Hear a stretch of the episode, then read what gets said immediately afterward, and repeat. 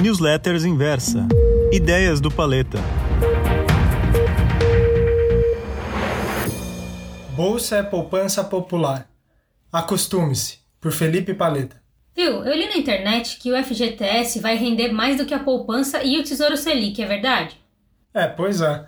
Essa é a nova realidade.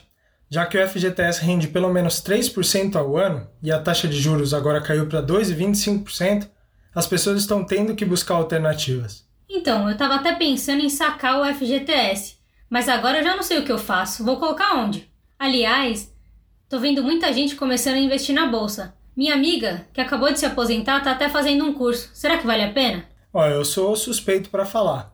Sempre vou defender que você tenha pelo menos um pequeno pedaço do seu patrimônio em ações, pensando no longo prazo, claro.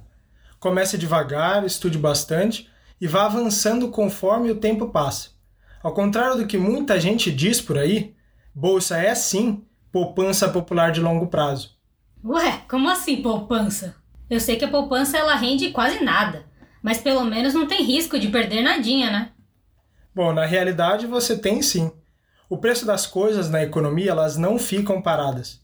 Logo, o que a poupança rende não te garante nem a proteção do seu poder de compra. Como a poupança rende 70% da Selic, se os juros ficassem no patamar atual, o seu retorno anual seria de aproximadamente 1,6%. Vamos imaginar que a inflação nos próximos 12 meses fique perto de 2%. Bom, fica claro que o seu patrimônio ele vai sendo corroído ao longo do tempo. Tá, é, acho que eu entendi. Ou, sei lá, fiquei um pouco mais confusa. Bom, de qualquer forma, eu não invisto em ações, de jeito nenhum, porque tem muito risco. Investi lá em 2007 e acabei quebrando a cara. A bolsa com certeza tem mais risco. É preciso que você tenha noção disso. Por isso que eu sempre sugiro que você coloque ali só o que você pode esperar mais de um, dois ou três anos e, claro, em uma proporção que não te dê dor de barriga caso o mercado caia 40% em poucas semanas, como aconteceu lá em março. Bom, mas a gente precisa ainda falar mais sobre risco. As pessoas costumam confundir risco com o que desconhecem.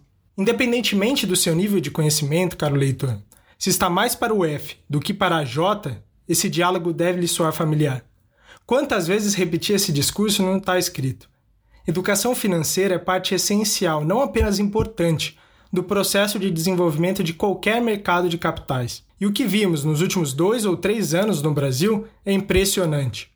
Os mercados costumam se sofisticar muito mais rápido do que a capacidade de compreensão das pessoas. Isso é normal. Esse gap, no entanto, é que explica o estágio de maturidade de cada mercado. Como a educação financeira de base é algo que inexiste por aqui, precisamos ver os juros caírem para patamares inimagináveis para promover o fechamento forçado deste gap. Sem dúvida alguma, o volume de conteúdo à disposição das pessoas por plataformas de investimento e casas independentes, como é a inversa, foram fundamentais para que as 500 mil pessoas que investiam lá em 2017 se transformassem em atuais 2,5 milhões. É ainda muito pouco perto do que é a realidade da população bancarizada no país, eu sei, mas dá um baita orgulho saber que fazemos parte disso. E não pense que isso é um problema de país em desenvolvimento. A massa só começou a investir mesmo em bolsa nos Estados Unidos depois que os juros caíram para patamares similares ao que temos agora. Isso na época do Paul Volcker, ex-presidente do Banco Central dos Estados Unidos. A pequena diferença, é claro, é que isso aconteceu há 40 anos atrás. E mais interessante ainda é ver como o perfil de quem investe em bolsa aqui no Brasil está mudando está deixando de ser os afortunados acima de 60 anos para jovens de até 40 anos, que buscam alternativas para multiplicação e proteção patrimonial.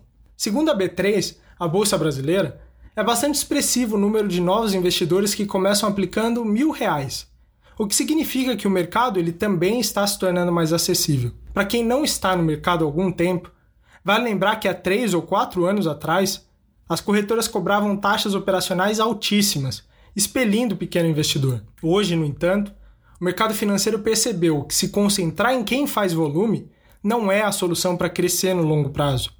E que nem sempre quem tem mais dinheiro sabe o que está fazendo. O mercado amadureceu e esse é um processo irreversível. Por isso, procure se informar, mas preze também pela qualidade do que você consome. Tem corretora que manda no seu e-mail sugestões completas de ações e fundos imobiliários. Alguns de qualidade melhor, outras nem tanto, mas estude um pouco e verá os interesses por trás.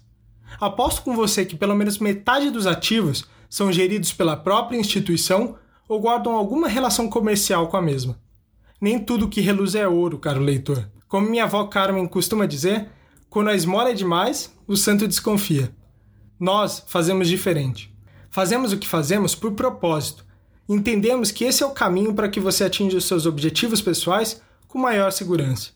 É um prazer enorme poder te ajudar e sem sofrer nenhum tipo de pressão para sugerir um ou outro investimento. Vamos fechar esse gap juntos. Gostou dessa newsletter?